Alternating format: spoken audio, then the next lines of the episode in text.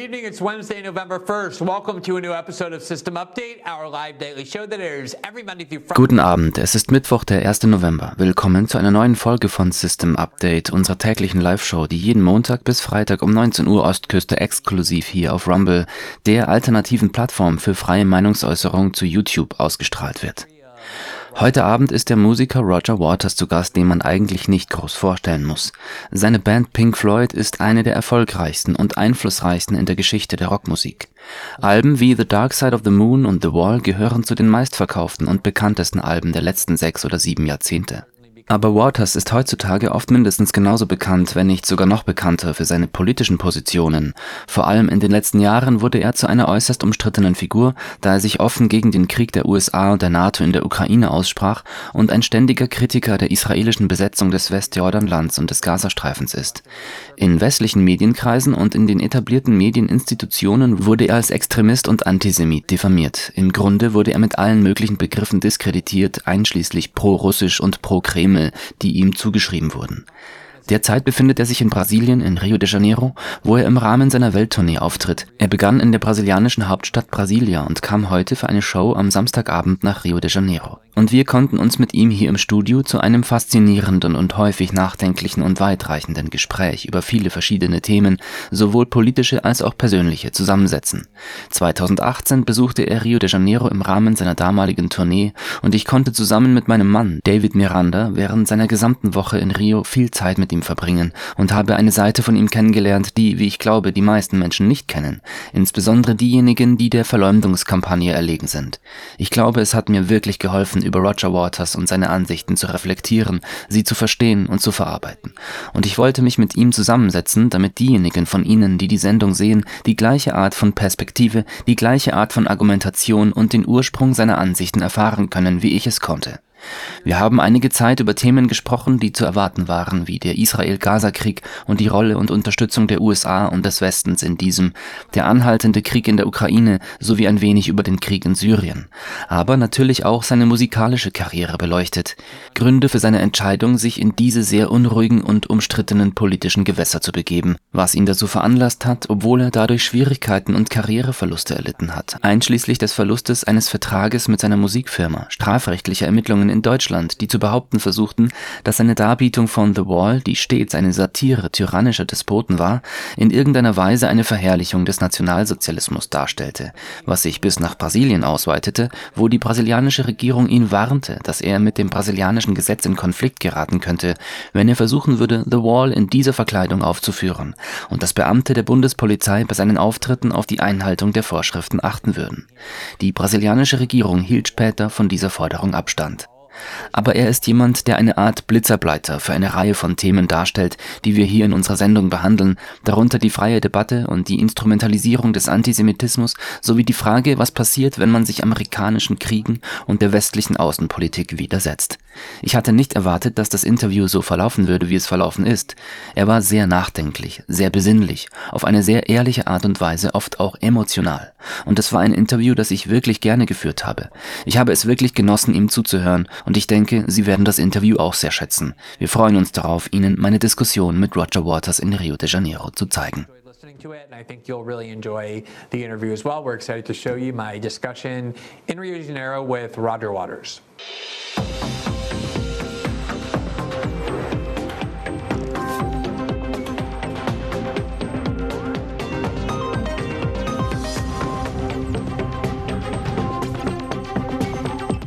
Roger, willkommen zurück in Rio de Janeiro. Es ist schön, Sie zu sehen. Ich freue mich sehr, dass Sie sich die Zeit genommen haben, heute mit uns zu sprechen.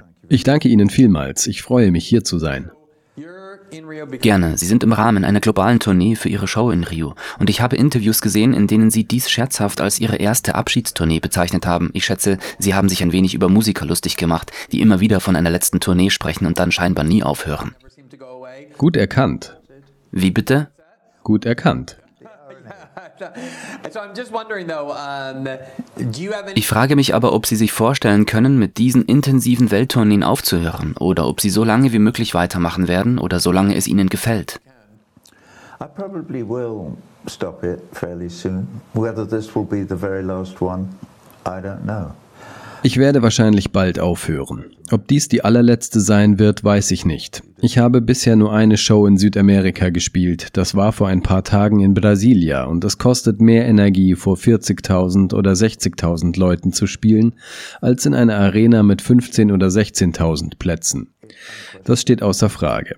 Aber ich versuche in Form zu bleiben. Ich bin einigermaßen fit. Covid hatte ich nur einmal in Europa, als wir dort auf Tour waren. Wir hatten 43 Termine, glaube ich, oder 40 in Europa. Also wer weiß. so, who knows? Das letzte Mal waren sie 2018 hier und mein Mann David Miranda und ich konnten recht viel Zeit mit ihnen verbringen.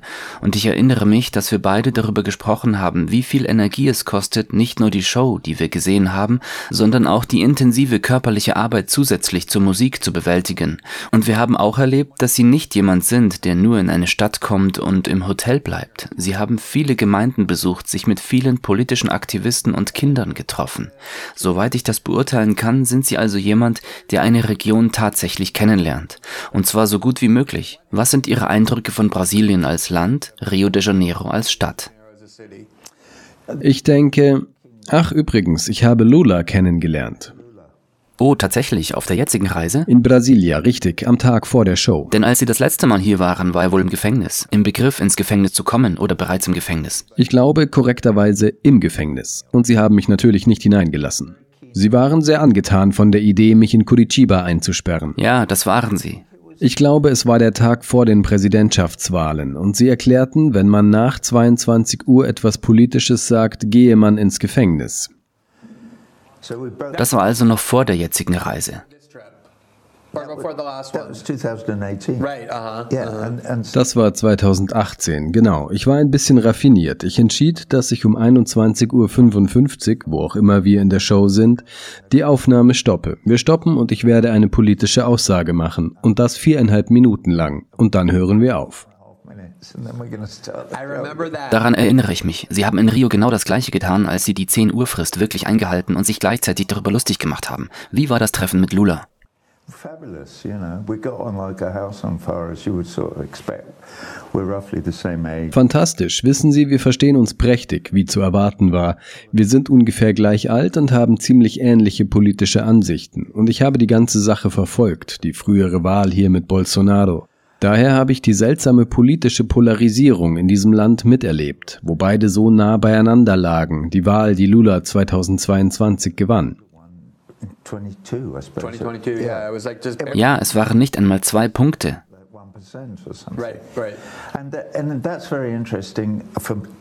Und ich finde das sehr interessant, denn es könnte sich dabei fast um ein globales Phänomen handeln. Wenn Menschen in einer verzweifelten Lage sind, kommt es zu einer Polarisierung, weil sich alle so unwohl fühlen. Und lassen Sie mich nicht mit Neoliberalismus, Milton Friedman, Chicago Boys, Kapitalismus anfangen.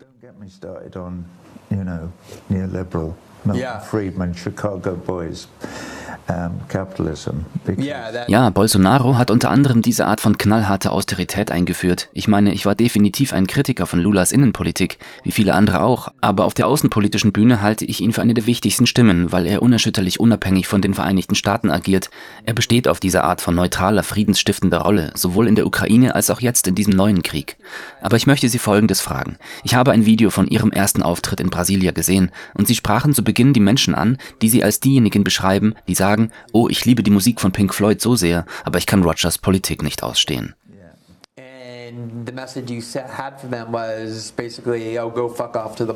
Und ihre Botschaft an sie lautete im Grunde, oh, haut ab zur Bar. Und als ich das hörte, empfand ich das als sehr trotzig, als ob sie diesen Leuten den Mittelfinger entgegenstrecken würden. Aber ich weiß auch, dass es in ihrem neuen Song The Bar um den Dialog geht und darum, freie Debatten und ähnliches zu fördern.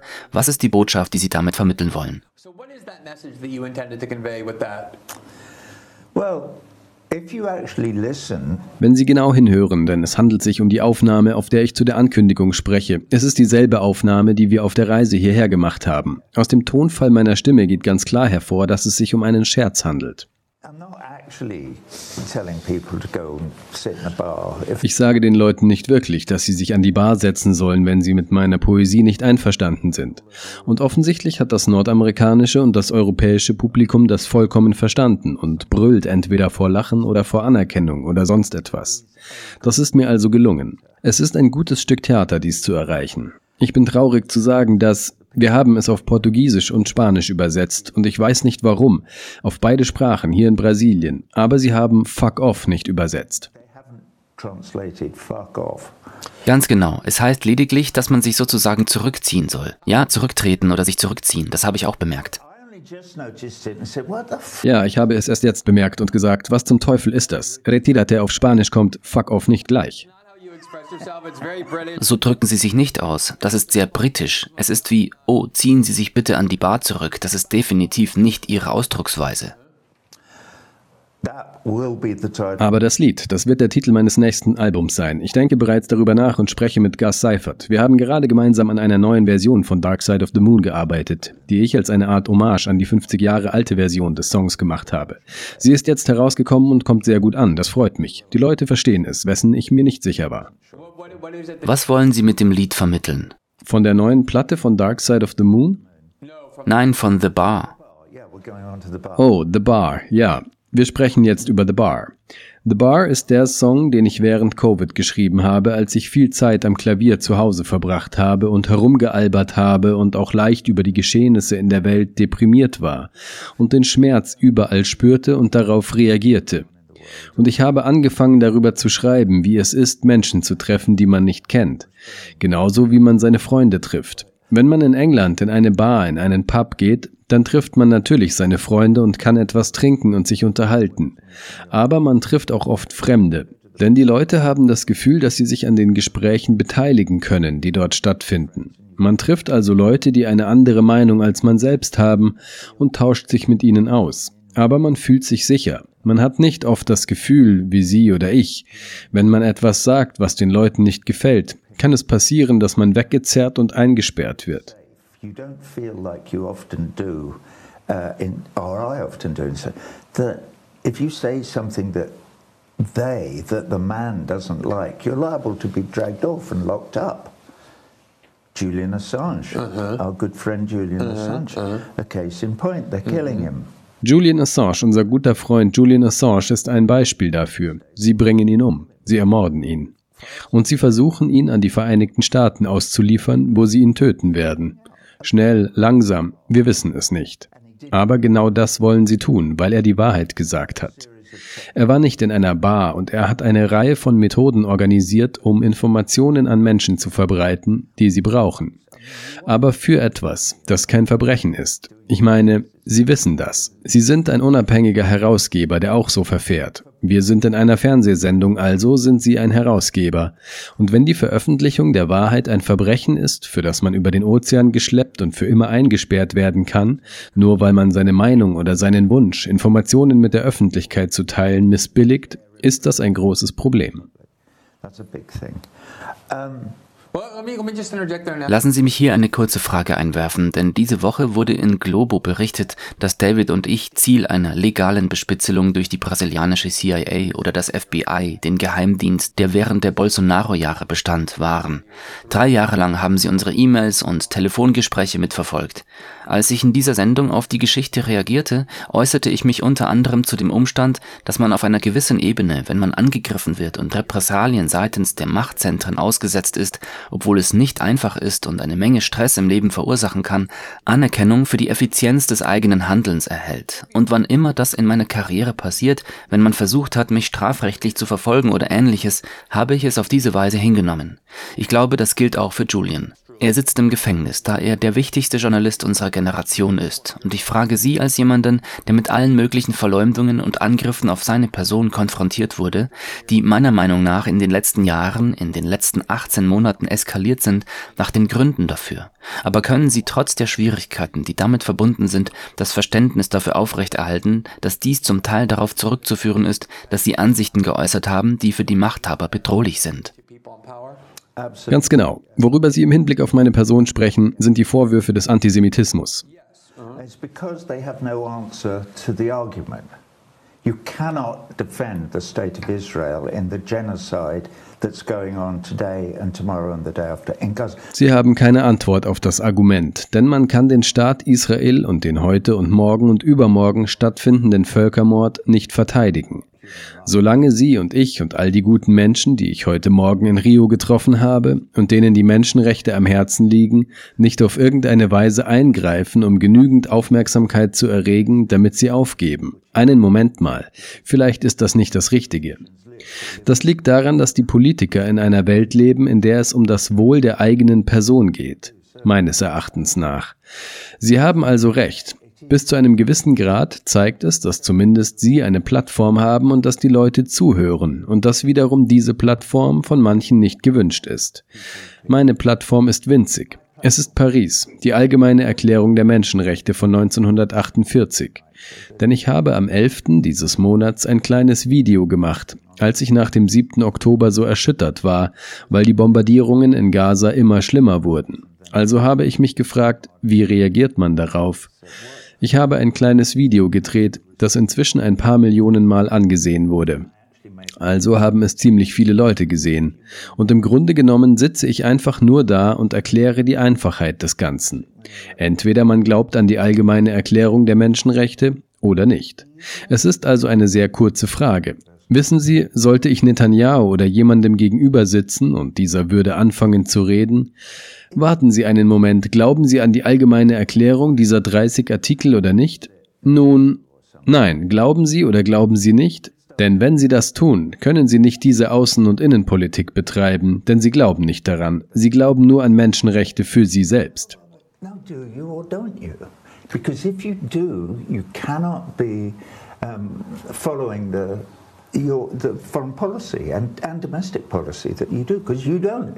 You believe in human rights for you, Well, and the irony but of not Und nicht für Sie.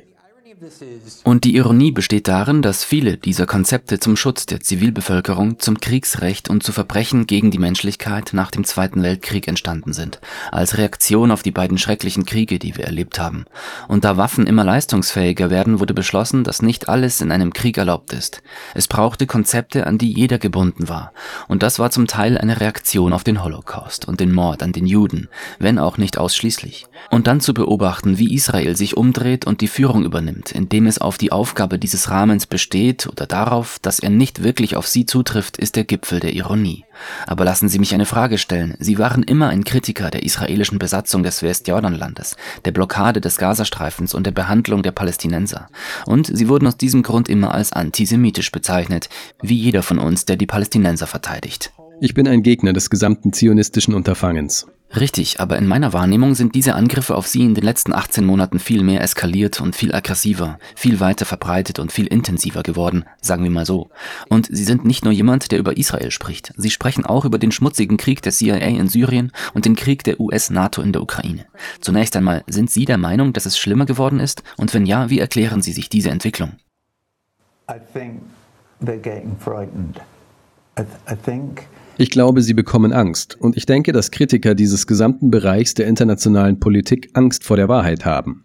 Und ich versuche, so viel wie möglich zu lesen, um sicherzustellen, dass ich über das Thema, über das ich spreche, gut informiert bin. Das ist etwas, das ich, wie ich bereits erklärt habe, von meiner Mutter gelernt habe. Ein spezieller Vorfall ereignete sich, als ich 13 Jahre alt war und versuchte etwas herauszufinden. Und meine Mutter sah mich an und stellte fest, dass dieser Junge bemüht war, etwas zu begreifen. Also sagt sie, Komm her. Sie sagte, was machst du? Oh, es ist nur etwas, sie sagte, du wirst im Laufe deines Lebens auf viele schwierige, knifflige Probleme stoßen, Roger. Das ist, was du tust, wenn du meinen Rat befolgst. Okay, Mom, was ist es? Sie sagte, was immer du herauszufinden versuchst, fange an zu lesen. Lies, lies. Lies alle Aspekte der Geschichte. Lies nicht nur, Lies alles und vertiefe dich in die Materie. Wenn es sich zum Beispiel um ein internationales Thema handelt, müssen wir die Geographie und die Geschichte lesen, um herauszufinden, wenn man das getan hat, ist die ganze schwere Arbeit geleistet. Die harte Arbeit ist vorbei. Und was mache ich dann? Und sie sagte, der nächste Teil ist einfach. Du tust das Richtige. Und heute war ein Schulleiter in dieser Sache im Rathaus von Rio. Er sprach über die Arbeit mit seinen Kindern, über Bildung und dergleichen. Und ich erinnerte mich. Ich sagte, dass meine Mutter eine Lehrerin war, ähnlich wie Sie, wissen Sie. Und Sie bringen Ihren Kindern in Ihrer Schule genau das Gleiche bei, was sie mir beizubringen versuchte, als ich ein Teenager war. Wie auch immer, ich schweife ab. Wenn ich beispielsweise mit jüngeren Leuten spreche, die in den Journalismus einsteigen oder zum ersten Mal eine öffentliche Plattform finden und sie mich um Rat fragen, versuche ich ihnen immer zu sagen, wenn ihr auf diese hässliche, ungerechte, unfaire Weise angegriffen werdet, nehmt es nicht persönlich, denn so wird das Spiel nun einmal gespielt. Der Grund dafür ist, dass ihr Dinge sagt, die als bedrohlich empfunden werden und man sich nicht auf die Diskussion einlassen will. Wie Sie schon sagten, wollen sie ihren Ruf zerstören, aber als jemand, der in den letzten zweieinhalb Wochen tausende Male als antisemitisch bezeichnet wurde, weil er die israelische Aggression in Gaza verurteilt hat, weiß ich, dass das leichter gesagt als getan ist. Ich frage mich also, ob es Zeiten gibt, in denen Sie nach all der Lektüre das Vertrauen haben, dass Ihre Aktionen korrekt sind, trotz dieser Angriffe und Anschuldigungen. Sure. Sicher, wenn sie Erfolg haben, wie zum Beispiel kürzlich auf meiner Europatournee, die Deutschen, die israelische Lobby in Deutschland, die in Deutschland sehr mächtig ist, hat öffentliche Proteste für Palästina illegal gemacht. Sie sind in Deutschland illegal.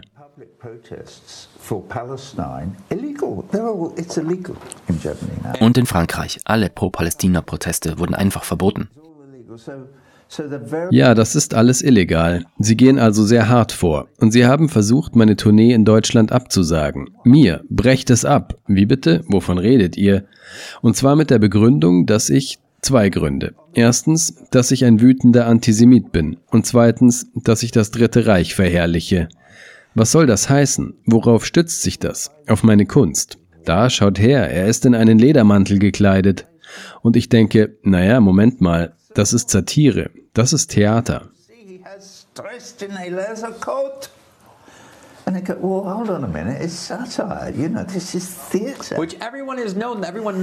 Das hat jeder gewusst. Jeder kennt The Wall. Jeder kennt die Figur, die sie seit Jahren spielen. Und plötzlich wird so getan, als ob sie Diktatoren und Hitler Tribut zollen würden. I've been doing it for 40 years, you morons. Ich mache das schon seit 40 Jahren, ihr Idioten. Wisst ihr, wovon ihr redet? Und ja, ich musste vor Gericht gehen, um sie mir vom Hals zu schaffen. Denn in der Festhalle in Frankfurt hatte die Stadtverwaltung meine Show abgesagt. Und ich wehrte mich dagegen. Und zum Glück habe ich den Fall vor Gericht gewonnen und wir konnten die Show spielen. Aber nach diesen Angriffen hat die ADL, eine amerikanische Organisation, die Anti-Defamation League, die es schon immer gab, ich meine, ich bin froh, dass ich eine Reihe von Präsidenten oder Direktoren damit überlebt habe. Ich hatte viel mit A.B. Foxman zu tun, als er noch im Amt war. Jonathan Greenblatt, den neuen kenne ich kaum, was auch immer. Was machte Jonathan Greenblatt, der Neuling? Ich nehme eine neue Platte von Dark Side of the Moon Redux auf, so heißt sie. Und ich habe einen Vertrag mit BMG, der Bertelsmann Music Group, die sie veröffentlichen wird. Denn Sony, meine Plattenfirma, wollte sie nicht veröffentlichen, da sie als Konkurrenz zu dem angesehen werden könnte, was Pink Floyd zum 50. Egal. BMG ist eine gute Plattenfirma. Greenblood hat ungefähr zehn verschiedene Organisationen wie, ich habe vergessen, wie sie heißen, in Kanada. Aber das ist egal. Von überall her Stand With Us und Creative Something for Peace. Wissen Sie, all diese Organisationen sind von der israelischen Lobby, Hasbara-Organisationen. Sie schrieben einen gemeinsamen Brief an Bertelsmann, an die Muttergesellschaft von BMG und sagten, ihr könnt nicht mit diesem Mann arbeiten, er ist ein Antisemit. Und wenn sie es doch tun, werden wir die Öffentlichkeit daran erinnern, dass sie im Zweiten Weltkrieg mit den Nazis kollaboriert haben.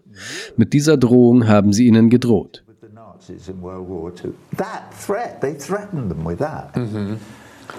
Nein, es handelt sich um eine so starke Bedrohung.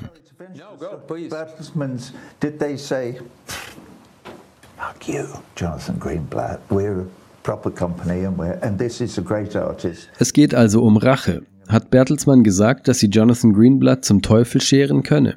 Wir sind ein richtiges Unternehmen und das ist ein großartiger Künstler und wir haben seinen Verlag und wir haben ihn unterstützt und er ist wunderbar, er macht großartige Platten. Nein, haben sie nicht. Sie stimmten zu und feuerten mich. Bumm. Als das passierte, schnüffelten sie im Parlament herum in England. Ein paar furchtbare Abgeordnete standen im Parlament auf und schlugen vor, dass meine Shows im O2 in London und in Manchester abgesagt werden sollten. Nur wegen diesem Blabla. Also ja, das beantwortet also Ihre Frage. Ja, es ist unangenehm an diesen Punkten. Vor allem, wenn man einen Plattenvertrag vor der Nase weggeschnappt bekommt, weil die ADL ein Schutzkartell ist. Die ADL ist ein Schutz. Ich weiß, denn sie behaupten ganz offen, dass wenn wir jemanden des Antisemitismus beschuldigen und man uns 500.000 Dollar zahlt, so wie sie es mit dem NBA-Star Kyrie Irving gemacht haben, der ein Buch empfohlen hat, dann gibt es einen Ausweg. Zahlt uns einfach 500.000 Dollar für all diese. Das ist natürlich sehr erbärmlich. Yeah, I mean, it's so blatant and out in the open, and they're exploiting what Ja, ich meine, es ist so unverhohlen und direkt und sie nutzen diese offensichtlich sehr starken und berechtigten Restgefühle über den Holocaust für Schikanen aus, indem sie einfach damit drohen, den Ruf von Leuten zu zerstören, wenn man nicht zahlt. Und das ist klassische Erpressung. Ich weiß nicht, ob Sie gesehen haben, dass wir kurz darüber gesprochen haben, aber all das hat seinen Weg nach Brasilien gefunden, denn hier in Brasilien gibt es eine Menge Debatten über den Umfang der freien Meinungsäußerung, ob Dinge, die als Hassrede oder Desinformation bezeichnet werden, kriminalisiert und verboten werden sollten. Und es gibt eine Art Pro-Zensur-Bewegung in Brasilien, die Westeuropa ähnelt, aber in gewisser Weise noch schlimmer ist. Und als das geschah, sagte der Justizminister hier in Brasilien, Flavio Dino, wir denken, dass Roger Waters, wenn er hierher kommen und diese Uniform tragen will, sehr wohl verhaftet werden kann. Und daraufhin sind die brasilianischen Linken, die sie unterstützen und offensichtlich auch die Basis der Lula-Regierung durchgedreht und haben gesagt, was soll das? Es war das erste Mal, dass ich von einer Gegenreaktion gegen die Zensur gehört habe und erst dann wurde die Drohung zurückgenommen und gesagt, dass natürlich der Kontext, in dem die Botschaft steht, berücksichtigt werden muss. Haben Sie von der brasilianischen Regierung irgendeine Art von Nachricht oder Mitteilung erhalten, dass Sie möglicherweise beobachtet werden? Ich glaube, Sie haben gesagt, dass Sie Bundesagenten bei Ihrer Show einsetzen werden. Kind of messaging or communication from the Brazilian government about the possibility that you're being watched? I think they said they're going to put federal agents at your show. Ho ho. I I did notice that story as it came up, and I confess that I was somewhat disgruntled. I thought, well, hold on a minute. Ho, ich habe diese Geschichte zur Kenntnis genommen, als sie aufkam, und ich gestehe, dass ich etwas verärgert war. Ich dachte, Moment mal, mein Kamerad Lula, den ich im Gefängnis besuchen wollte, ist der amtierende Präsident.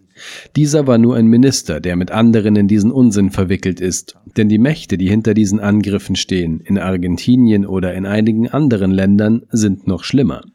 Wissen Sie, die israelische Lobby ist sehr, sehr mächtig. In den letzten 20 Jahren ist mir Folgendes passiert, was mich am meisten verärgert, wenn ich ehrlich bin.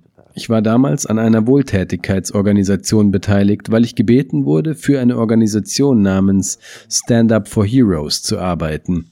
Es handelte sich dabei um Stand-up-Comedians, die einmal im Jahr im Beacon Theater in New York auftraten und Geld für schwer verwundete Veteranen sammelten.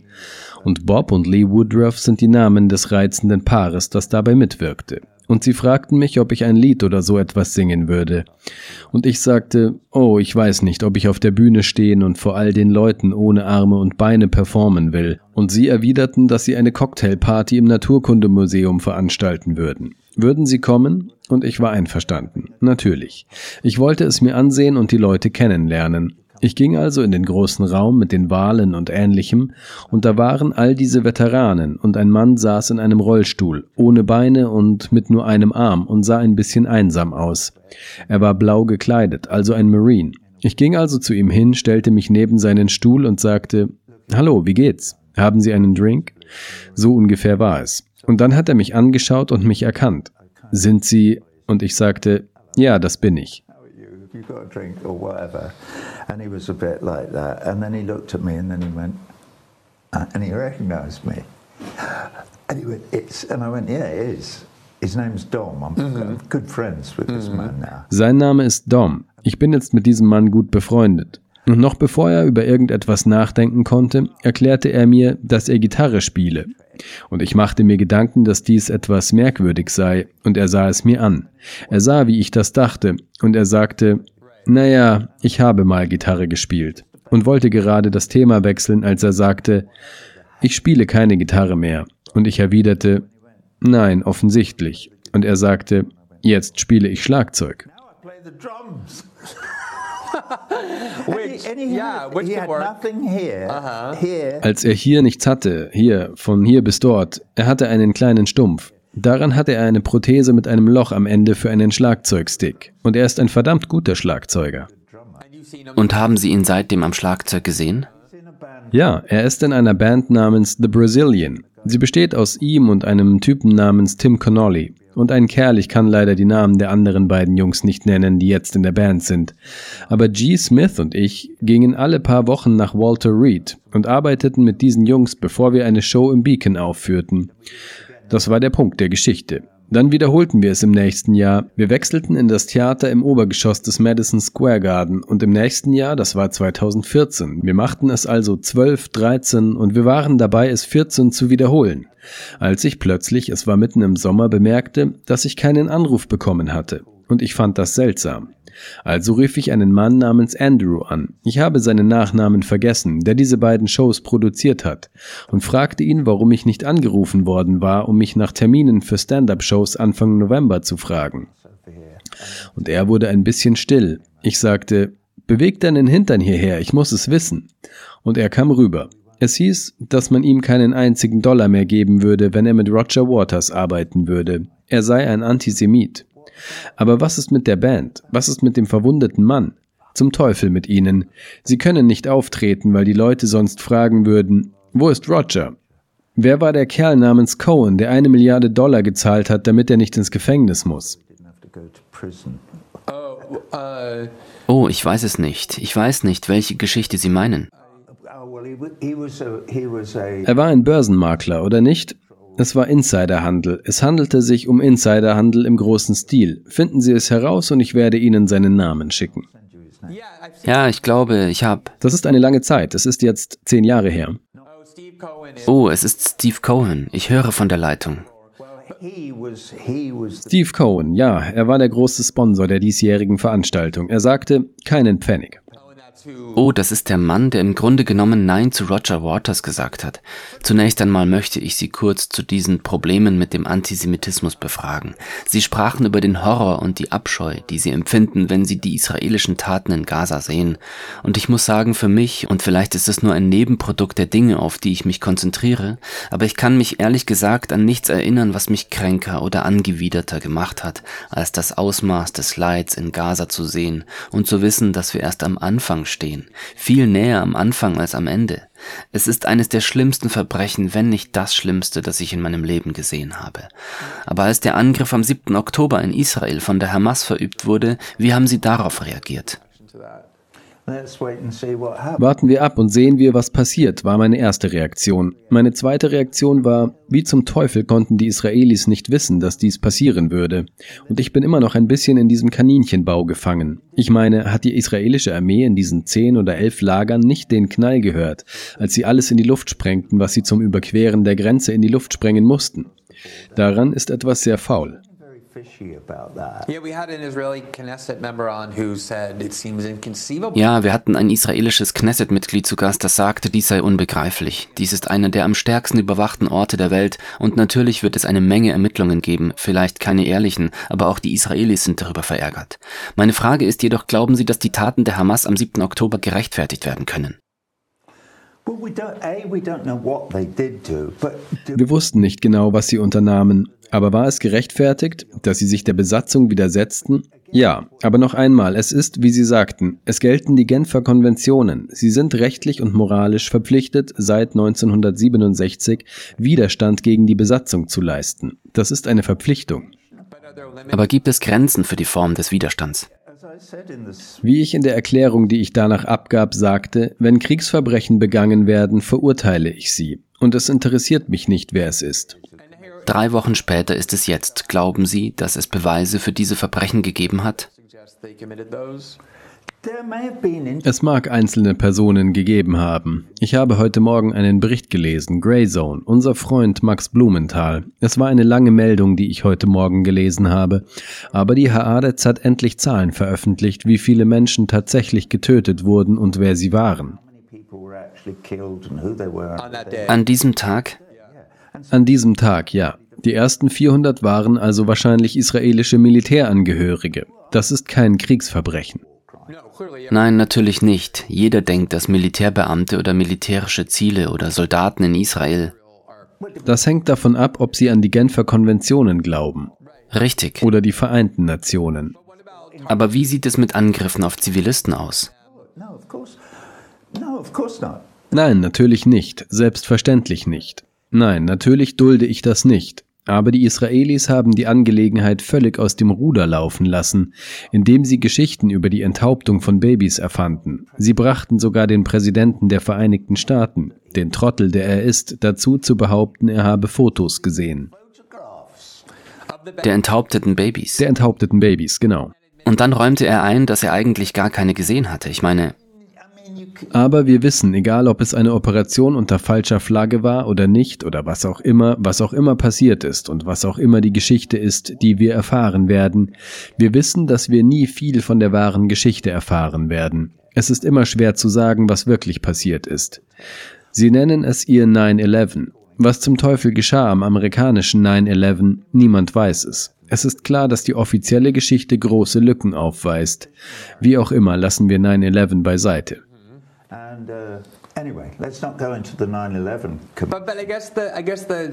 Ich denke aber, dass es zwei Arten von Leuten gibt, die nicht nur sie, sondern auch Leute ihresgleichen des Antisemitismus beschuldigen. In ihrem Fall würde ich sagen, eine davon besteht in ihrer Kritik an der israelischen Regierung. Die andere ist die Behauptung, dass ihnen das Leben von Palästinensern wichtiger zu sein scheint als das Leben von Israelis. Das ist absoluter Blödsinn. Das wollte ich auch sagen. Was ist ihr? Das ist völliger Blödsinn. Nein, das tue ich nicht. Genau das ist der Unterschied zwischen meiner Grundlage und der der israelischen Regierung. Ich glaube an gleiche Menschenrechte für alle unsere Brüder und Schwestern auf der ganzen Welt, unabhängig von ihrer ethnischen Zugehörigkeit, Religion oder Nationalität. Für alle.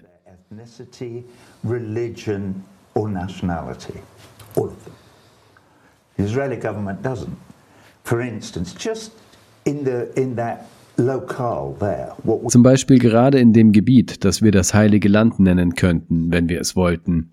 Die israelische Regierung ist der Ansicht, dass die Angehörigen der jüdischen Religion ganz andere Rechte haben als alle anderen. Das ist von grundlegender Bedeutung. Deshalb sage ich in meiner Botschaft, bekennen Sie sich zur Idee der gleichen Menschenrechte oder nicht. Denn sobald Sie das nicht tun, sind Sie ein Nazi. Und ich weiß, dass die Leute sagen, oh, das kannst du nicht sagen. a Nazi. And I, I know people. You can't say Nazi. Die Nazi-Ideologie existiert nicht nur in Deutschland. Es könnte jeder sein, der die Ansicht vertritt, dass ein Teil des menschlichen Lebens mehr wert ist als ein anderer.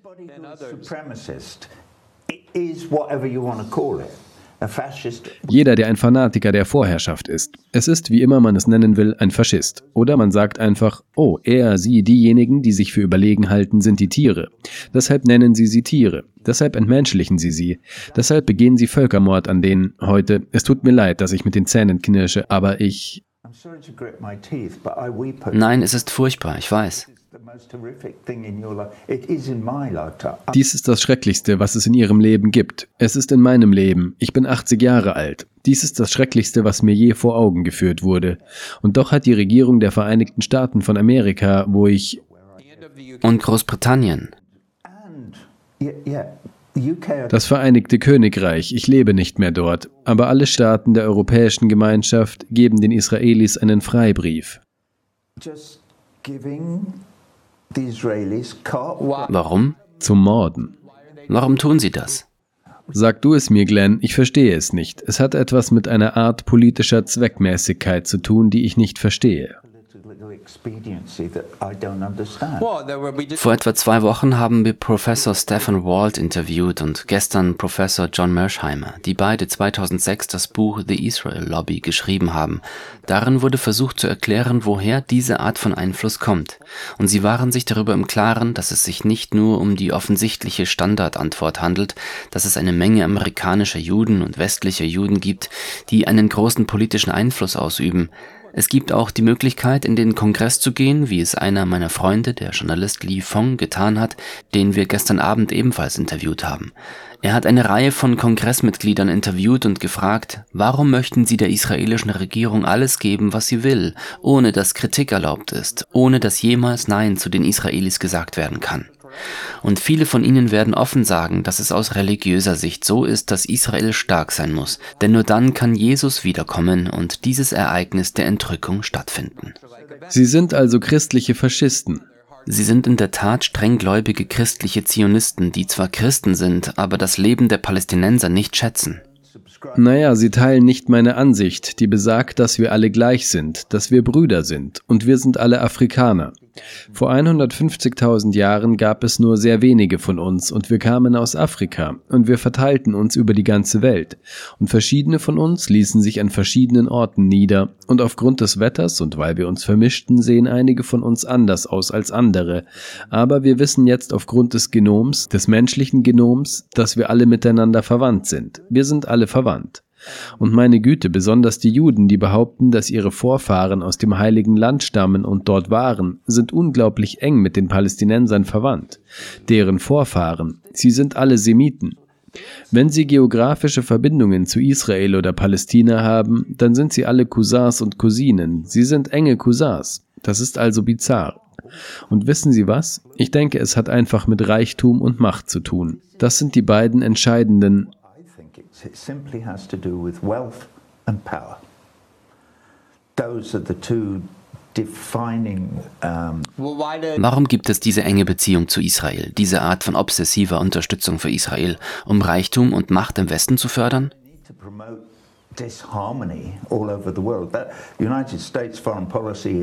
Sie müssen die Disharmonie in der ganzen Welt fördern. Die Außenpolitik der Vereinigten Staaten besteht im Wesentlichen darin, Disharmonie zu fördern, so gut es geht, Chaos zu stiften, Kriege auszulösen, wie den in der Ukraine, über den Sie mit Mersheimer oder wie auch immer gesprochen haben, und Sie haben sich informiert. Sie kennen die Geschichte. Sie kennen die Geschichte der Ukraine. Sie wissen, dass Khrushchev all das getan hat, als die UdSSR 1955 oder 56 oder wann immer das war, die Ukraine war. Sie wissen all diese Dinge.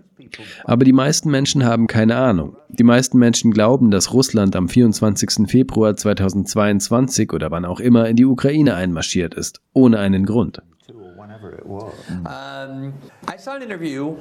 Ich habe ein Interview mit George Lucas gesehen, dem Produzent und Regisseur von Star Wars unter anderem, und er wurde von James Cameron interviewt, das war wahrscheinlich vor etwa zehn Jahren.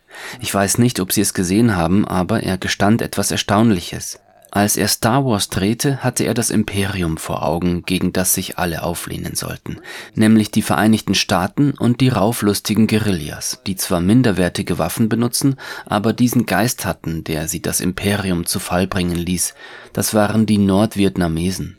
Und der Film wurde 1976 veröffentlicht. Stellen Sie sich vor, was die Amerikaner gedacht hätten, wenn sie das gewusst hätten. Es war eine Art subversive Botschaft, die in Star Wars versteckt war. Gab es von Anfang an politische Themen oder politische Botschaften in der Musik von Pink Floyd, wie Sie diese in den 60er und 70er Jahren sahen? Um, let me tell you this. I think, you know, because at the beginning of our career, 65, 66. Lassen Sie mich Ihnen das sagen. Ich denke, zu Beginn der Karriere 65, 66, was auch immer, als Sid nach London kam und eine Wohnung mit mir teilte, etc. und Sid anfing Songs zu schreiben, Gott sei Dank, großartige Songs, waren wir politisch motiviert? Nicht in Bezug auf die Musik, die wir machten. Im Grunde waren wir eine Bluesband.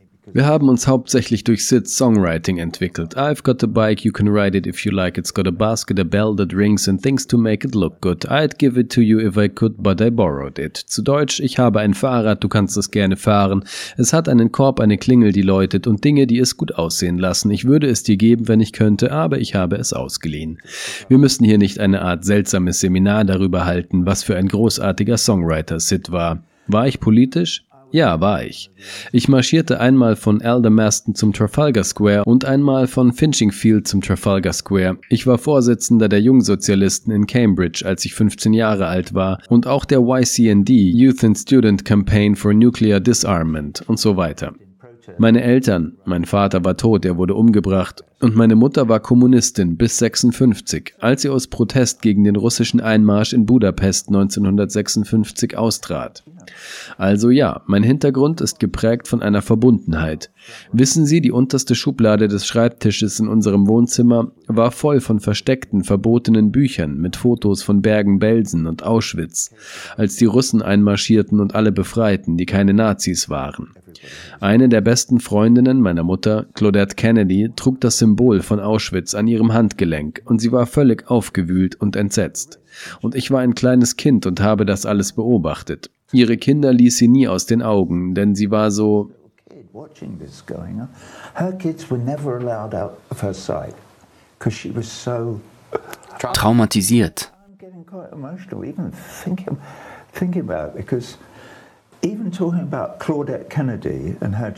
Ich werde ganz emotional, wenn ich nur daran denke, denn selbst wenn ich über Claudette Kennedy und ihre Kinder von vor 75 Jahren spreche, wird mir bewusst, was heute in Gaza geschieht. Wenn man den Al Jazeera-Chef sieht, der seinen toten Sohn in den Armen hält, sie haben seine ganze Familie getötet. Und so erging es einer Familie nach der anderen. Und Joe Biden und Rishi Sunak sagen, oh, sie haben ein Recht auf Verteidigung. Wovon zum Teufel redet ihr da? Sich selbst zu verteidigen. Das ist völliger Blödsinn und jeder weiß das. Übrigens, wenn Sie zurückgehen und Lord Balfours Brief von 1917 lesen, ist er nur so lang. Nein, er ist so lang. Und der erste Teil besagt, die Regierung ihrer Majestät betrachtet mit Wohlwollen den Plan zur Schaffung einer Heimat für das jüdische Volk in Palästina, dem britischen Mandatsgebiet Palästina. Und im zweiten Absatz heißt es, solange dies in keiner Weise die religiösen oder bürgerlichen Rechte der einheimischen nichtjüdischen Bevölkerung beeinträchtigt, die jetzt dort lebt. Das ist die zweite Hälfte der beiden Absätze. Und ich weiß, sie, hm, mich. non-Jewish who are now living there. That's the second half of the Balfour letter. And I know you're hum-humming me, but No, I'm not. Nein, ich hm sie nicht in dem Sinne, dass ich möchte, dass sie aufhören. Ich hm sie in dem Sinne, dass ich zustimme und ich verstehe und ich möchte, dass die Menschen dies hören. even then, and that's a year after Schon damals, und das war ein Jahr, nachdem Mr. Six und Mr. Peacock mitten im blutigen Ersten Weltkrieg die willkürliche Form von Irak und Syrien und all diesen Dingen gezeichnet hatten. Was ich damit sagen will, ist, dass der Zionismus gescheitert ist, bevor er begann, weil er keine Wüste war. Es war ein blühendes kosmopolitisches Gebiet mit vielen verschiedenen Religionen und Völkern und und es wechselte viele Male den Besitzer mit den Osmanen und den Kreuzrittern und vielleicht irgendwann mit König David, wer weiß. Aber das war kein leerer Fleck auf der Landkarte, wo man ein paar Millionen Menschen hinbringen und sagen konnte, da seid ihr und jetzt baut. This was not an empty spot on the map where you could take a few million people and say, there you are, now build. Oh, Und es gab alle Arten von friedlichen und blühenden Interaktionen zwischen Muslimen, Juden und Palästinensern. Immer schon. Offensichtlich gibt es also eine Fraktion, die glaubt, dass man antisemitisch sei, wenn man gegen den Zionismus ist. Eine brandneue Ideologie, die es bis Anfang des 20. Jahrhunderts noch gar nicht gab. Und ein Teil von mir hasst es sogar, sie zu diesem Vorwurf zu befragen, weil ich das Gefühl habe, dass ich ihn dadurch würdige. Aber auf der anderen Seite habe ich das Gefühl, sehen Sie, die Leute haben das über sie gehört und deshalb denke ich, dass es wichtig ist, ihnen immer die Möglichkeit zu geben, sich zu verteidigen, auch wenn ich wünschte, das wäre nicht nötig, aber es scheint erforderlich. Wissen Sie, wie viele Menschen es auf der Welt gibt, die wissen, ob ich Antisemit bin oder nicht? Eine kleine Zahl. Einer. Wissen Sie, wer das ist? Sie. Ganz genau, ich lebe in diesem Körper. Dies ist mein Herz. Glauben Sie, ich wüsste nicht, wenn ich ein Antisemit wäre. Wir wissen, was wir fühlen. Wir wissen, was wir empfinden. Aber ich möchte Sie dazu befragen, denn dieser Moment, den Sie gerade vor ein paar Minuten erlebten, in dem Sie emotional wurden, als Sie an einen Holocaust-Überlebenden dachten, an diese Bücher, von denen Sie sagten, Sie hätten sie gelesen und die Sie offensichtlich bewegt haben, über die Schrecken von Auschwitz und dergleichen, hatten und haben Sie immer für Sie wichtige jüdische Menschen in Ihrem Leben. Ja, natürlich. Wie ich schon sagte, ich hasse es sogar, das zu fragen, aber ich denke, es ist, ich möchte, dass die Leute das wissen. Course I have. And you know what's a weird? I, here's a weird thing. Ja, natürlich habe ich das. Und hier ist eine seltsame Sache. Ein Teil der Anschuldigungen betrifft einen eigenartigen Saxophonspieler, der 2002 oder vor 20 Jahren für etwa drei Minuten in meiner Band spielte und dann erschien und mir alle möglichen seltsamen Dinge darlegte, die ich in keinster Weise wiedererkannte. Warum erzähle ich Ihnen das? Ich weiß aus welchem Grund, denn es hat sich hier im Gespräch ergeben, weil ein Mann, ich werde Ihnen nicht sagen, wer es ist, jetzt für mich in meiner Crew arbeitet. Er arbeitet schon seit über 20 Jahren für mich und ich habe mit meinem Produktionsleiter über einen anderen Mann gesprochen, einen israelischen Mann, der während der gesamten Off-the-Wall-Tour, die ich gemacht habe, zum Team gehörte. Er war besorgt über einige der Dinge, die ich über Israel sagte. Er war ein Israeli, offensichtlich jüdisch. Er konfrontierte mich damit und ich sprach mit ihm. Ich habe einen schönen Brief, den er bei seiner Abreise schrieb und in dem er sagte, dass dies die besten Jahre waren, die er je in seinem Leben verbracht hat. Er war nicht in allen Punkten mit mir einverstanden, aber er bewundere mich und würde sich wirklich darauf freuen, mich wiederzusehen und bla bla und solche Sachen.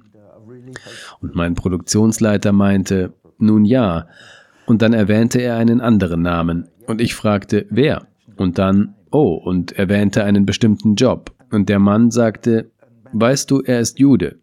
Und ich sagte, ich weiß, dass er es ist.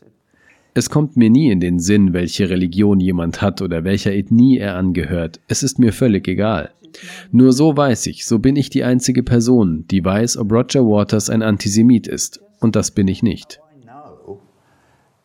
I'm that, that's how I'm the one person who knows whether Roger Waters is an anti-Semite, and I'm not. Ich nehme an, dass Sie auch über andere Themen sprechen, über Syrien und die Ukraine und die Außenpolitik der USA, die westliche Außenpolitik, über viele verschiedene Dinge. Aber dies ist ein Thema, das Ihnen sehr am Herzen liegt, wie ich hier sehen kann, wenn ich Sie darüber sprechen höre. Sie bringen sie um, sie begehen Völkermord. Warum ist dieses Thema, also wie wurde es für Sie zu einem so wichtigen Thema im Hinblick auf die verschiedenen Arten von menschlichen Leid auf dem Planeten? Das ist für mich nicht wichtiger als die Rohingya oder das ganze Gemetzel in Indonesien nach Suharto an allen, die für ihn kommunistisch waren. Sie haben sie einfach getötet und in den Fluss geworfen. Das ist nicht schlimmer als die Bombardierung des Gazastreifens durch die Israelis. Das ist genau das Gleiche. Sie ermorden Menschen, um sich zu bereichern, entweder um Macht zu erlangen oder um ihr Eigentum oder ihr Land zu gewinnen. Es ist Diebstahl und das widert mich an, egal wer oder was es ist. Und ich war zu der Zeit nicht zugegen. Aber zum Beispiel die Vereinigten Staaten. Wir wissen, dass es einen Völkermord an den amerikanischen Ureinwohnern gab. Nicht nur in Nordamerika, sondern auch hier. Ich meine die Portugiesen in diesem Land oder Sie wissen schon, in Argentinien oder wo auch immer. Not just in North America, here as well. I mean, the, the Portuguese in this country, or the, you know, in the Spe- or in Argentina, or wherever, wherever. Yeah, Ja, diejenigen, die Brasilien kolonisiert haben. Settler colonialism, and it was disgusting. And what followed on from it was slavery, and that was disgusting. Wir sprechen hier von Siedlerkolonialismus und das ist widerlich. Und was noch weiter davon entfernt liegt, ist die Sklaverei. Und auch das war ekelhaft. Wir leben immer noch mit den Nachwirkungen dieser Ideologien, die abstoßend waren. Sie kamen aus Europa und waren abscheulich. Und wir sind erst am Anfang. Wie bei meinem Treffen heute Morgen in Rio de Janeiro, als sie mir eine Medaille für mein Engagement für die Menschenrechte verliehen. Wissen Sie, dieser eine Mann stand auf und hielt eine Rede, und er war von der Bewegung der Landlosen, MST. Wissen Sie, und ich sage, komm her, Bruder, lass mich dir helfen, denn ich habe über dich geschrieben. Ich weiß, was du zu tun versuchst, um dein Land vor den Bolsonaros dieser Welt zu retten, die es verkaufen wollen, damit sie das Geld in die eigene Tasche stecken und sich irgendwohin verziehen können. Oder dort bleiben und die Polizei leiten und Leute umbringen lassen oder was auch immer sie tun. Ich meine, ich bin vielleicht sehr unhöflich, aber Nein, ich denke, es ist wichtig, dass die Leute diese Belastung erkennen, die sie in Bezug auf Israel und Palästina antreibt. Eine Belastung, die sie dazu bringt, sich zu vielen Dingen zu äußern. Und ich möchte Sie fragen, ob es nicht auch Musiker gibt oder einfach kulturelle Berühmtheiten im Allgemeinen, die das, was sie tun, aus offensichtlichen Gründen vermeiden. Wissen Sie, Michael Jordan hat auf die Frage, warum er sich nie zu politischen Kontroversen äußert, gesagt, dass auch Republikaner Turnschuhe kaufen. Und ich möchte wissen, ob es einen Punkt gab, an dem sie darüber nachdenken mussten, ob sie Menschen mit politischen Ansichten, die sonst ihre Musik mögen würden, vor den Kopf stoßen würden. Oder war es einfach dieser Instinkt, der ihnen von ihrer Mutter oder anderen Einflüssen mitgegeben wurde, zu sagen, nein, ich werde immer das tun, was ich für richtig halte, ohne Rücksicht auf die Konsequenzen oder den Schaden, den es für meine Karriere haben könnte. Nein, sie hätten mich vor kurzem beinahe erreicht, als ich 79 Jahre alt war und überlegte, ob ich den Ledermantel tragen kann oder nicht. Oder werden sie mir die Hoden abschneiden und sie an die Wölfe verfüttern. Und ich werde ein obdachloser alter Mann sein, der in einer verdammten Decke zitternd an der Straße liegt. Sie sind furchterregend, weil sie so bösartig sind und vor nichts zurückschrecken werden. Bedauern Sie es daher manchmal, dass Sie sich in diese Debatten einmischen, wenn Sie all das bedenken? Nein. Nein, denn ich habe das heute Morgen in der Sitzung zu den Teilnehmern gesagt und ich weiß nicht, ob sie es verstanden haben oder nicht. Aber ich nehme mir jedes Jahr denselben Neujahrsvorsatz vor und das schon seit etwa zehn Jahren oder so. Und ich habe endlich herausgefunden, worum es geht. Ich nehme mir für das kommende Jahr vor, weiterhin mein Bestes zu geben. Es gibt also kein meine ich das oder versuche ich, das Beste zu tun, was ich kann. Es ist nicht das Beste, was ich kann, da ich immer der Ansicht bin, dass es eine schreckliche Last ist, die man sich selbst oder anderen auferlegt. Man muss sein Bestes geben. Nein, das muss man nicht. Man muss das Beste tun, was man kann. Ich weiß also nicht, ob das relevant ist, aber für mich ist es wichtig. You have to do the best you can. You know, so um, I don't know whether that's relevant, but it's relevant to me. No, just what, what I was asking. Ich habe festgestellt, dass ich, wenn ich einen bestimmten Standpunkt vertrete oder mich journalistisch mit einem bestimmten Thema beschäftige, den materiellen Schaden sehe. Man erlebt Leute, die einem schreiben und sagen, oh, ich bin so enttäuscht, ich kann ihre Arbeit nicht mehr unterstützen, ich kann mir ihre Sendung nicht mehr ansehen, ich bin so enttäuscht, dass ich dieses oder jenes erfahren habe. Und natürlich gibt es einen Teil von einem, der sagt, vielleicht wäre ich besser dran gewesen, wenn ich das nicht getan hätte, wenn ich nicht darüber sprechen müsste. Und ich denke, vielleicht ist das ein Persönlichkeitsmerkmal, aber ich kann mich einfach nicht zurückhalten. Ich will nicht weitermachen und Well, you're somebody who has to do the right thing like me. I don't know where you got your instruction from. Mine came from my mother. But it's Sie sind jemand, der wie ich das Richtige tun muss. Ich weiß nicht, woher Sie Ihre Instruktionen haben. Meine kam von meiner Mutter. Aber es ist so, wie Sie über die frühen Tage von Pink Floyd und die Politik gesprochen haben. Meine Geschichte bei Pink Floyd. Und sie ist ein großer, großer Teil der Pink Floyd-Geschichte war, als wir eines Tages 1970 ein Album namens Metal aufnahmen. Und es gab einen langen Track namens Echoes. Und ich fing an, einen Text dazu zu schreiben. Und der Anfang war ein bisschen wischiwaschi und Overhead the albatross hangs motionless upon the air. Und erinnert mich an die Fregattvögel außerhalb der, was wunderschön ist. Und dann habe ich plötzlich diesen Vers geschrieben. Two strangers passing in the street, by chance two passing glances meet, and I am you and what I see is me. And do I take you by the hand and help us understand and something as we can, oder was auch immer es ist, and no one asks us to move on, and no one forces down our eyes, no one speaks and no one tries, no one flies around the sun. speaks and no one tries and no one flies around the sun. Sort of um, teenage and slightly sixth for me as those lyrics are, it gives me a slight shiver because it was irgendwie jugendlich und leicht. Für mich, so wie diese Texte sind, verursacht es mir einen leichten Schauer, weil es mein Herz betrifft.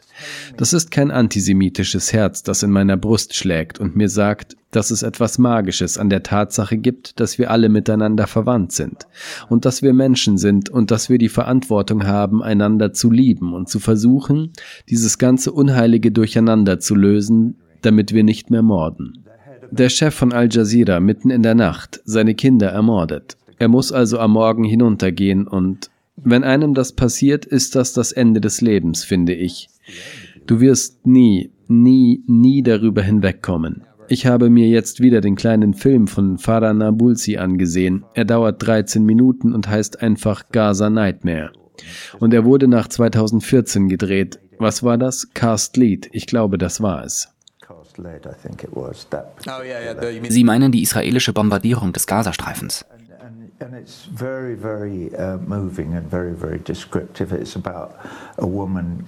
Ja, genau. Und der Film ist sehr, sehr bewegend und sehr, sehr anschaulich. Es geht um eine Frau, die durch die zerbombten Straßen einen Weg nach Hause findet und dort ankommt und sieht, dass dort, wo das Haus ihrer Schwester stand, ein Loch ist.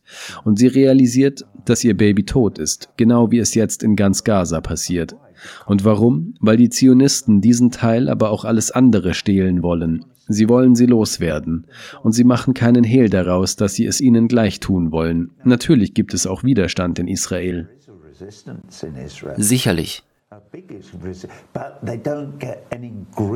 Einen großen Widerstand, aber sie erhalten keinen Zugriff auf irgendwelche Machtpositionen. Gideon Levy sitzt jeden Tag da und schreibt diese unglaublich bewegenden Kolumnen über ihre Taten, aber sie das Erstaunliche ist, dass Israel, bevor die Invasion der Hamas stattfand, am Rande eines Bürgerkriegs stand. Es gibt all diese Spannungen zwischen den ultraorthodoxen und den säkularen Israelis, aber auch die Vorstellung, dass es lange Zeit der Traum von einer Zwei-Staaten-Lösung war, der die amerikanischen Juden im Westen dazu brachte, Israel zu unterstützen. Und jetzt geben die wichtigsten Kräfte in Netanyahus Regierung nicht einmal mehr vor, eine Zwei-Staaten-Lösung zu wollen. Sie wollen die Palästinenser aus dem Westjordanland und dem Gazastreifen vertreiben, diese Gebiete übernehmen und sie zu einem Teil von Groß Israel machen. Sie wollten es nie.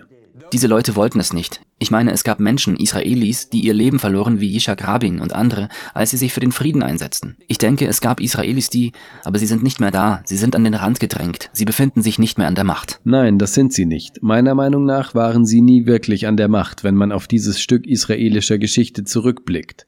Es ist interessant, in dem Buch von Miko Pellet, dem Sohn des Generals, das sie sicher kennen, zu lesen, dass sein Vater, ich weiß nicht, ob er Staatschef war oder einfach nur sehr weit oben in der IDF, nach dem 67er Krieg, den sie mit ihrem Überraschungsangriff sehr schnell gewonnen haben, wir sollten nicht vergessen, dass wir von niemandem angegriffen wurden. Sie griffen Syrien und Ägypten fast in der gleichen Minute an. Aber danach ging dieser Mann, Miko Pellets Vater, zum Kabinett und sagte, das war's, wir haben gewonnen. Wir sind jetzt in einer sehr starken Position. Wir können Palästina seinen Staat geben. Er ist klein, in Ordnung. Aber dann können wir in Frieden leben und sie sahen sich an und brachen in Gelächter aus. Sind sie verrückt? Wir geben ihnen gar nichts. Wir geben ihnen nicht mal eine Briefmarke. Wir werden sie los.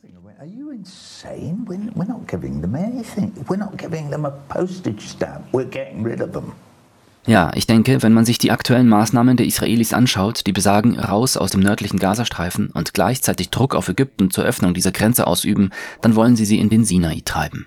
Man zwingt sie, in Zelten zu leben, übernimmt den Gazastreifen und baut ihn wieder auf, indem man so tut, als würde man ihn wieder aufbauen, damit sie zurückkommen können. Und natürlich werden sie niemals zurückkommen. Und das wird ein Teil von. Sie können eine Partnerschaft mit Donald Trump eingehen, das war immer sein Plan. Lasst uns Gaza einfach in einen Golfplatzresort verwandeln. Ich möchte Ihnen nur in der uns verbleibenden Zeit ein paar Fragen zu Dingen stellen, die zwar nicht direkt etwas mit dem Thema zu tun haben, aber doch zusammenhängen. Ich weiß, dass Sie aus persönlichen Gründen nicht mehr im Vereinigten Königreich leben, was ich zumindest vollkommen verstehe. Aber ich habe in meiner journalistischen Arbeit viel mit Großbritannien zu tun gehabt. Die Snowden-Geschichte hat viel mit Großbritannien zu tun und ich habe mich von all den Elitekulturen, die ich verabscheue, irgendwie entfernt.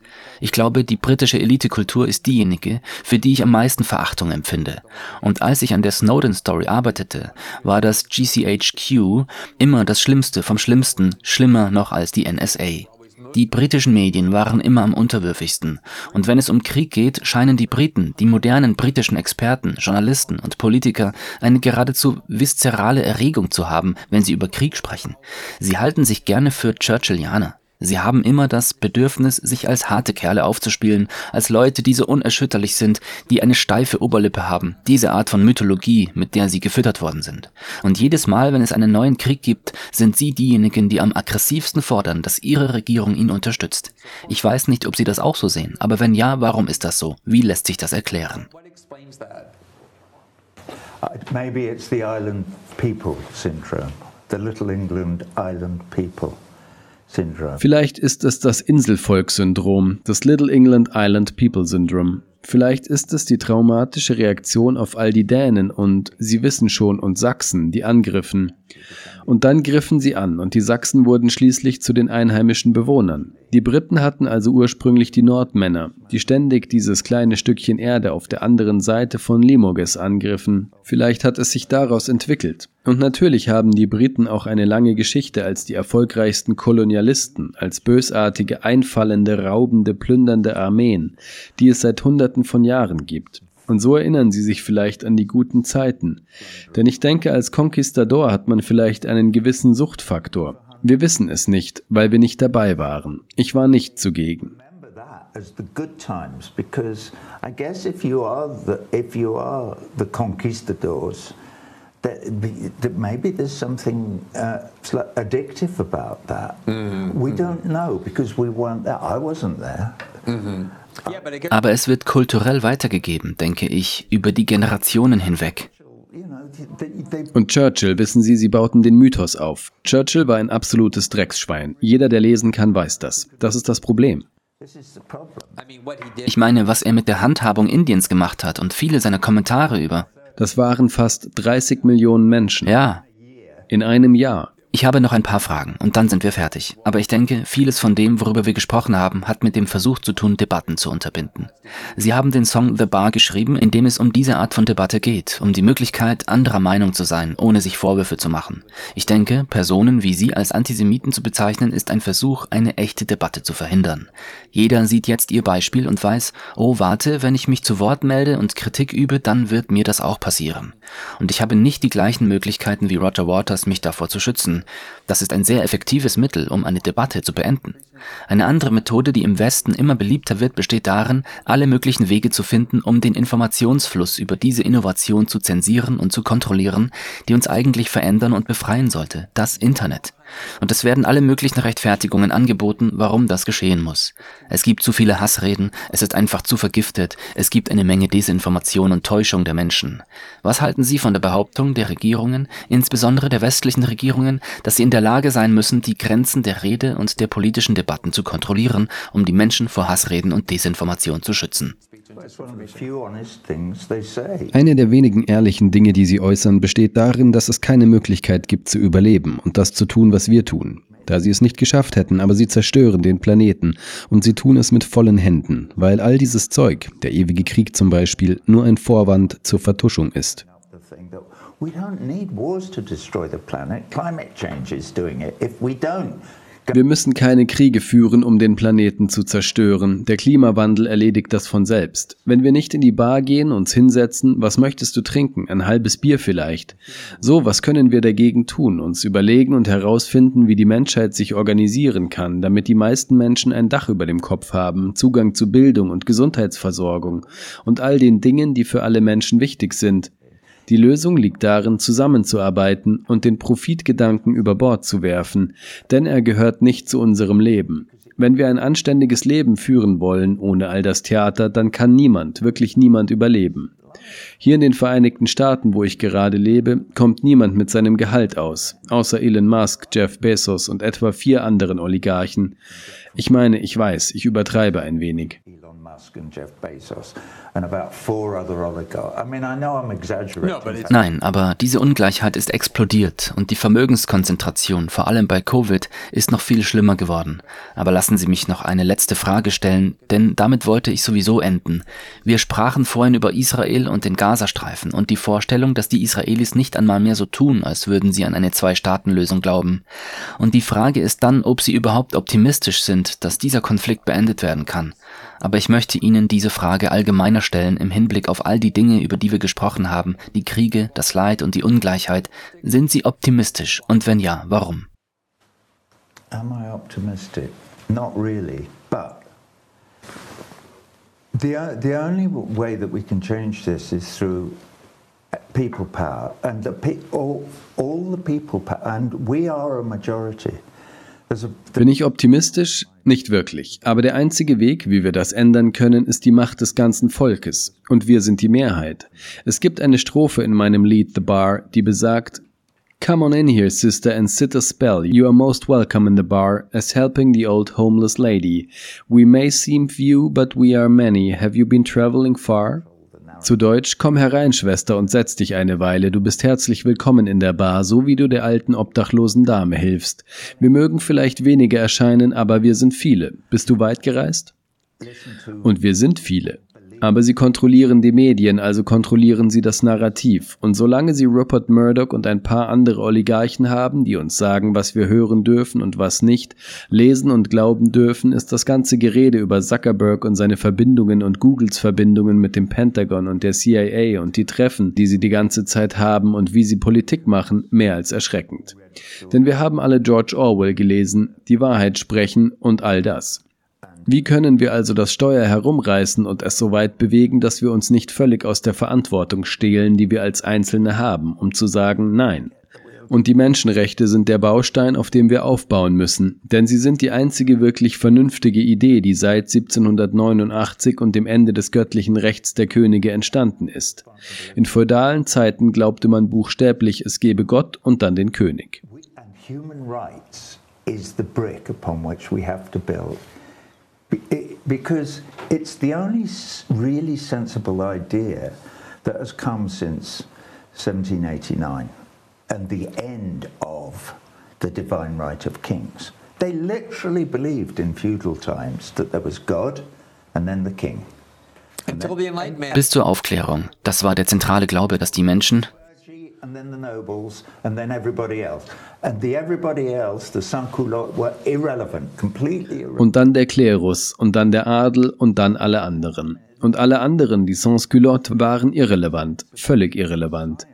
Die Aufklärung bestand darin, dass wir sagten, Moment mal, das ergibt doch keinen Sinn für die Wissenschaft, die wir eigentlich kennen, und wie können wir das definieren? Indem man sagt, nein, dieser König ist nicht wichtiger als dieser Leibeigene in menschlicher Hinsicht. Und dieser Leibeigene muss unter dem Gesetz genau die gleichen Rechte haben, nicht unter Gott oder unter dem König oder unter den Adligen oder unter Leuten, die im verdammten Eton unter dem Gesetz studieren, wie dieser Mensch. Und das haben wir nicht. Und das liegt zum Teil daran, dass die Leute, die die Regierungen verwalten, insbesondere in den Vereinigten Staaten, sich weigern, das Völkerrecht zu unterzeichnen. Sie sind keine Unterzeichner der römischen Verträge. They are not signatories to the Treaty of Rome. Oder Den Haag oder irgendetwas von den Dingen, die sie Putin vorwerfen. Sie akzeptieren nur die Legitimität nicht, die auf sie angewendet wird. And they pick and choose, they cherry pick Genau so ist es. Und sie wählen sorgfältig aus. Sie wählen all diese Rechte aus. Das heißt, wenn wir alle in eine Bar gehen und sagen würden, wie viele von euch stimmen zu, dass ihr rechtlich die gleichen Rechte haben solltet wie jeder andere auf der Welt? Das schließt übrigens alle Chinesen und Russen ein. Und seid ihr der Meinung, dass wir alle die gleichen Rechte nach dem allgemeinen Recht haben sollten? Absolut. Wenn wir uns die Welt ansehen und jedem eine Stimmkarte geben könnten, wette ich mit Ihnen, dass mehr Hände hochgehalten würden als unten bleiben, wenn Sie uns, das Volk, fragen würden. Wir, das Volk, müssen also unsere Stimme erheben und anerkennen, dass wie in den Vereinigten Staaten, wo ich lebe, das System, das politische System völlig korrupt und zusammengebrochen ist, nichts mit dem Willen des Volkes oder der Demokratie oder irgendetwas anderem zu tun hat und dass die US-Außenpolitik im Moment eindeutig von einer Gruppe von, nun ja, einem Dummkopf an der Spitze geführt wird. Armer Joe, ich meine, er kann kaum, Es ist Missbrauch von älteren Menschen, wirklich. Uh. Ich freue mich, dass meine Fragen den unerbittlichen Angriff überlebt haben, den Sie auf Sie gerichtet haben. Und was mich wirklich am meisten freut, ist, dass ich mich mit Ihnen zusammensetzen und mit Ihnen sprechen konnte. Denn so oft wird eine Karikatur von Menschen geschaffen, die dadurch erfolgreich ist, dass die Menschen, die das glauben, nicht wirklich viel von der Person hören oder sie kennenlernen, die verleumdet und diffamiert wird. Nachdem ich sie kennengelernt habe und dann die Gelegenheit hatte, mich an Orten wie diesem hinzusetzen und ihnen zuzuhören, wollte ich, dass andere Menschen sehen, was ich gesehen habe. Und ich hoffe, das werden sie auch. Und ich bin so froh, dass wir Zeit gefunden haben, uns wieder einmal zusammenzusetzen und zu reden. Well, me too. I'm just going to say this one thing. Ich ebenfalls. Ich werde nur noch diese eine Sache erwähnen. Ich habe vor etwa zehn Jahren ein Hörspiel geschrieben, in dem es um ein kleines Kind in Nordirland geht, auf das sein Großvater aufpasst. Wie auch immer, das Kind hat einen Albtraum. Der Großvater kommt herein und das Kind sagt, Großvater, Sie bringen die Kinder um. Und der Großvater sagt, nein, nein, nein, das war während der Unruhen, das ist Jahre und Jahre her. Er sagte, Nein, Großvater, ich rede nicht von hier, ich spreche von da drüben. Und der Großvater erklärt, dass wir hingehen und es herausfinden werden. Und der Rest des Stücks dreht sich darum, dass er es herausfindet. Und sie suchen die Antwort auf diese Frage. Warum bringen sie die Kinder um? Und das ist die Frage, die ich heute beantwortet haben will von diesen Mistkerlen. And that's the question that I want answered today by these motherfuckers. Ja, das ist eine Frage, die meiner Meinung nach wohl wichtig als auch sehr schwer zu beantworten ist. Vielen Dank, ich habe das Gespräch mit Ihnen sehr geschätzt.